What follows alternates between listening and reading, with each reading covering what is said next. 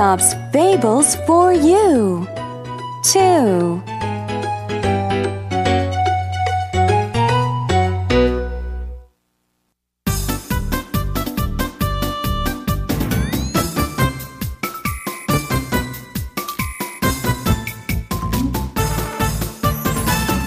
The Fox and the Goat.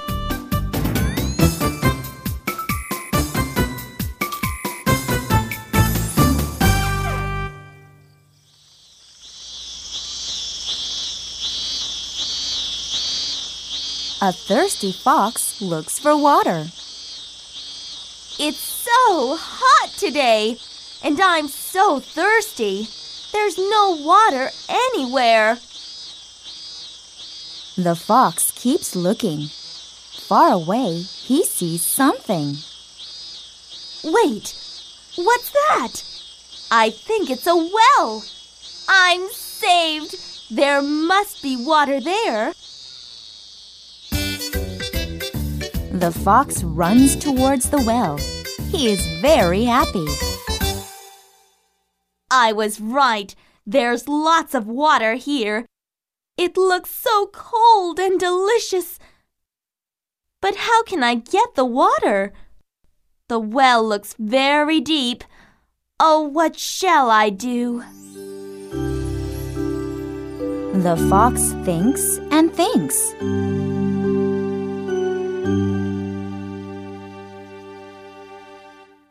I can't stand it anymore. I'm too thirsty. I'll just jump in. Here I go. The fox jumps into the well. It's so cool in here. The water tastes so fresh and cold. I can drink it all day. But wait a minute. This well is deeper than I thought. My paws can't reach the top. Oh my! Now I'm in big trouble. How can I get out? There's no one nearby. There's no one to help me. What have I done? the fox is very scared. He can't think of a way to get out of the well. He cries all morning. Then he hears a familiar voice from far away. Suddenly, he has a good idea. I'm thirsty and hot. Where is the water? I need a drink right now. The goat sees the same well. He walks towards the well. Aha! There's a well. I found some water. I can have a drink there. Thank goodness.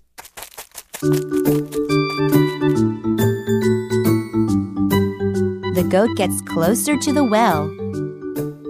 He hears a familiar voice.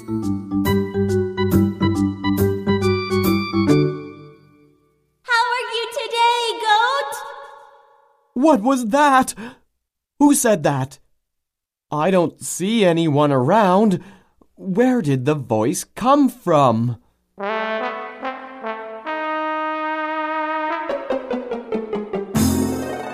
The goat keeps looking around but can't find anyone. This is strange. I heard a voice, but there's no one around. I'm here, goat. I'm inside the well. Inside the well? Whose voice was that? The goat looks into the well. Oh my goodness, Fox! What are you doing down there?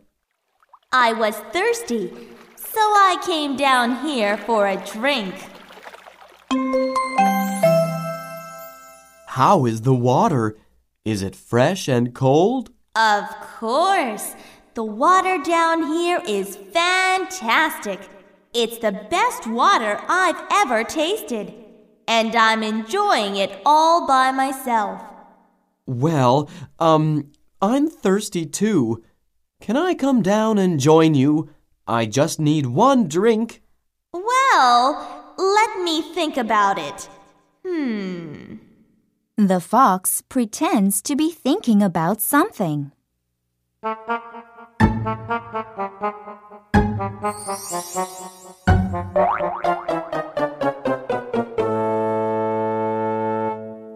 Come on, Fox. I'm your friend. Let me come down. Well, all right. Just this once. I didn't want to share the water with anyone. But since you are my friend, I'll let you come down. Thanks a lot, Fox. You are too generous. I'm coming down now. The goat also jumps into the well and makes a big splash. Welcome, goat. Try the water. How is it? Mmm. It is delicious. This is the best water in the world.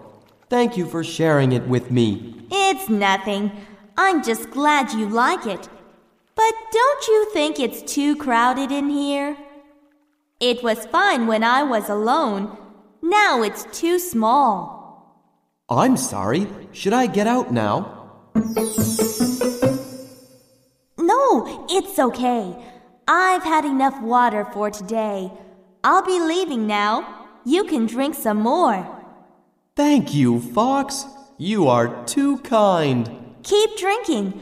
I'll just step on your back and climb out now. The fox steps on the goat's back and swiftly gets out of the well. Thank goodness! I'm out! Are you there, Fox? I am finished drinking. I want to get out now. Help me up, please.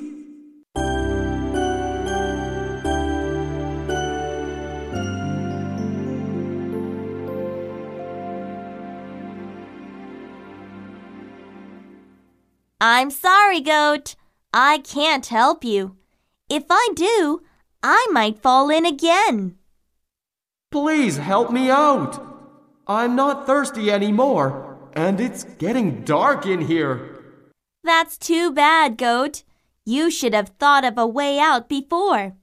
Next time, think before you act, okay? Oh, I'm busy. I must be going.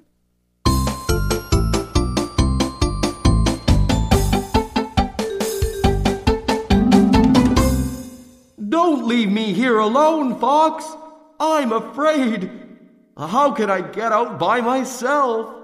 Trick another foolish animal like yourself. Good luck. Goodbye.